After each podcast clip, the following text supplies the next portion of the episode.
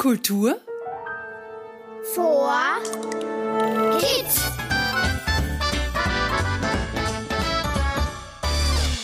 Hallo und willkommen beim Kultur für Kids Podcast. Wir sind's wieder, Sophie Berger und Robert Steiner. In dieser Folge erfahrt ihr, was ein Gezwitscher mit Zucker zu tun hat. Wir haben uns für dieses Jahr etwas ganz Neues überlegt. Abwechselnd erkunden wir eines der vier Vierteln in Niederösterreich, um uns dort den Aufgaben des jeweils anderen zu stellen. Pro Folge gibt es eine Aufgabe zu lösen und somit die Chance auf einen Punkt. Wer am Ende mehr Punkte hat, hat gewonnen. Und für euch gibt's dabei auch spannende Rätsel zu lösen, die zusammen ein Lösungswort ergeben. Im Weinviertel entlang des Iron Curtain Trays durfte ich schon einiges entdecken und mir drei Punkte holen. Nachhören könnt ihr die Folgen jederzeit auf allen gängigen Podcast-Anbietern. Wie sieht's bei euch mit dem Lösungswort aus? Habt ihr schon eine Idee, welches Wort gesucht wird?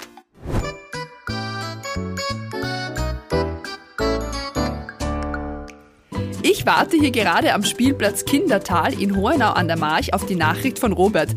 Soll ich nochmal mit dem Flying Fox fliegen oder ein bisschen herummatschen, na? Oh, keine Zeit mehr. Da kommt schon die Nachricht. Hallo Sophie, hüpf runter von der Schaukel und los geht's zur ehemaligen Zuckerfabrik in Hohenau an der Mach. Zuckerfabrik? Warum ehemalige? Da bin ich jetzt aber neugierig. Nichts wie hin.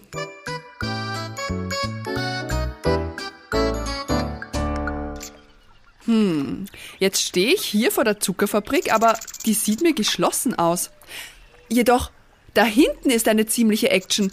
Da befinden sich die Absetzbecken der ehemaligen Zuckerfabrik. Also diese Becken dienten zur Klärung der Abwässer, die bei der Zuckerherstellung anfielen. Wofür werden die nun benutzt, wenn die Zuckerfabrik anscheinend nicht mehr in Betrieb ist? Naja, ich schaue mir das mal näher an.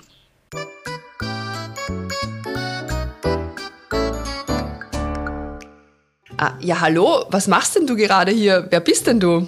Martin Reusler, ich bin Vogelkundler, ich gehöre daher zu dem Verein Auring und wir zählen einfach einmal in der Woche daher die Vögel, um zu dokumentieren, wie das Jahr hier abläuft. Kannst du mir dann kurz beantworten, ob die Zuckerfabrik hier überhaupt noch in Betrieb ist?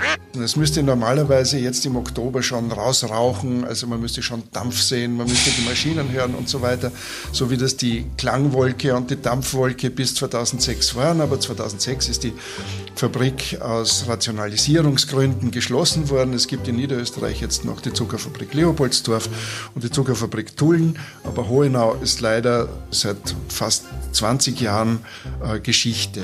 Ah, okay, okay, jetzt kenne ich mich ein bisschen aus. Aber warum wollte Robert dann, dass ich hier zur Zuckerfabrik komme? Hm, warte mal. Also er meinte ja, die heutige Folge dreht sich um Gezwitscher und um Zucker. Also sollte ich herausfinden, dass die Absetzbecken zwar nicht mehr für die Zuckerproduktion benutzt werden, jedoch aber ganz wichtig für die Vögel, also im Speziellen die Zugvögel sind, richtig? Ja, ja, das stimmt. Es hat ja auch mal einen Film gegeben äh, von einem Vogelkundler, der hat geheißen Das zuckersüße Vogelparadies. Also man muss sich vorstellen, eine Zuckerfabrik hat sehr, sehr viel Gatsch produziert, weil einfach an den Zuckerrüben sehr viel Erde klebt und die muss weg, die kann man ja nicht in den Zucker verarbeiten. Und um die loszuwerden, haben die diesen Schlamm, diesen Gatsch auf Flächen gepumpt, wo er dann einfach offen dargelegen ist. Und es gibt eben Vögel, für die der Gatsch genau das Richtige ist. Also entweder sind es Meeresküsten oder vor langer, langer Zeit, bevor die Flüsse wahnsinnig verbaut wurden, waren das auch in Flussschlingen immer wieder so äh, Bereiche, in denen einfach offener Boden und eben Schlamm vorkommt. Und das, das gibt's in Mitteleuropa kaum mehr. Und in ganz Mitteleuropa sind Zuckerfabriken lange Zeit sehr, sehr interessant gewesen, weil sie genau diesen Lebensraum produzieren, diesen Gatsch-Lebensraum, den bestimmte Vögel brauchen, als Zwischentankstellen. Du hast vorher Auring erwähnt, das ist ja ein Vogelschutzverein. Was sind die Aufgaben des Vereins? Ursprünglich geht es darum, den Menschen der Umgebung bewusst zu machen, was für tolle Vögel daher vorkommen, äh, dass man die Lebensräume erhalten sollte und wie man sie erhält und wir tun das.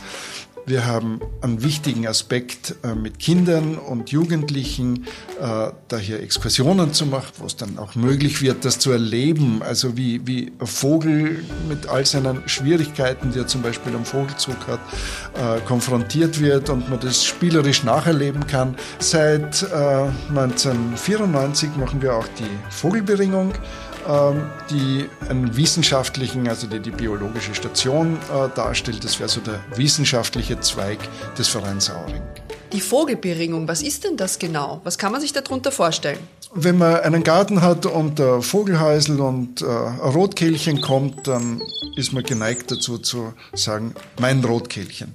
Würde man dieses Rotkehlchen fangen und ihm einen Ring geben, dann hätte man wahrscheinlich in der nächsten Stunde ein Rotkehlchen ohne Ring und man wird nicht wissen, hat es jetzt den Ring verloren oder, oder ist es mit meinem Rotkehlchen nicht so weit her, weil es in Wirklichkeit viele Rotkehlchen sind. Und Singvögel zu zählen ähm, in, in dem Gebiet, wo sie in, in Büschen leben und so weiter, ist sehr, sehr schwierig, aber wir wollten das. Da haben wir gesagt, naja, wenn wir sie markieren könnten, dann würden wir über jeden einzelnen Vogel äh, viel mehr Bescheid wissen, vor allem wenn wir ihn zweimal fangen. Der Vogel kann zum Beispiel in Hohenau einen Ring bekommen, aber wenn der in Nordafrika gefunden wird, gefangen wird, von Ornithologen in Italien gefangen wird und so weiter, hat er einen Ring und mit dem hat er Geschichte. Und jetzt noch eine letzte Frage an dich. Hattest du schon mal eine besondere Begegnung hier in den Marchteierauen?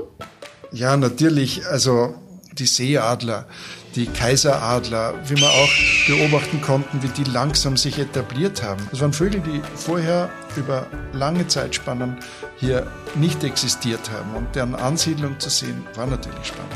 Und es gibt immer Überraschungen. Also ich würde fast sagen, wenn man einen Tag im Freiland unterwegs ist, dann gibt es jeden Tag eine Überraschung. Und das ist eine besondere Begegnung, ja. Ja, danke vielmals für das tolle Gespräch und äh, dir viel Spaß noch beim Vögelzählen. Ja, danke. Tschüss.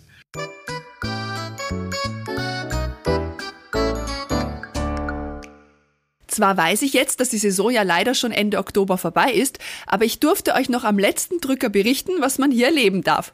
Und vielleicht könnt ihr ja in der nächsten Zugvogelsaison von Juli bis Oktober hier in der biologischen Station Hohenau-Ringelsdorf und ihrer Beringungsstation vorbeischauen. Es ist auf jeden Fall einen Besuch wert. Ah, eine Nachricht von Robert. Liebe Sophie, deine Aufgabe steht an. Stelle dich auf einen der zahlreichen Vogelschauplätze, schnapp dir ein Fernrohr und berichte uns wie eine Sportkommentatorin, was du in den Wasserbecken der ehemaligen Zuckerfabrik beobachtest. Das ist eine lustige Aufgabe. Ich werde mein Bestes geben.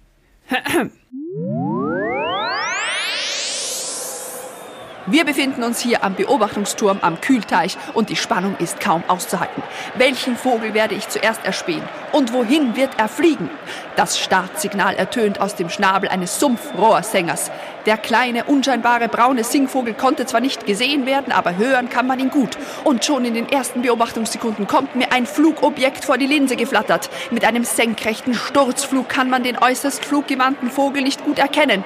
Ist es einer der Top-Vögel hier in der Marchteiau, Feldsperling oder Kohlmeise?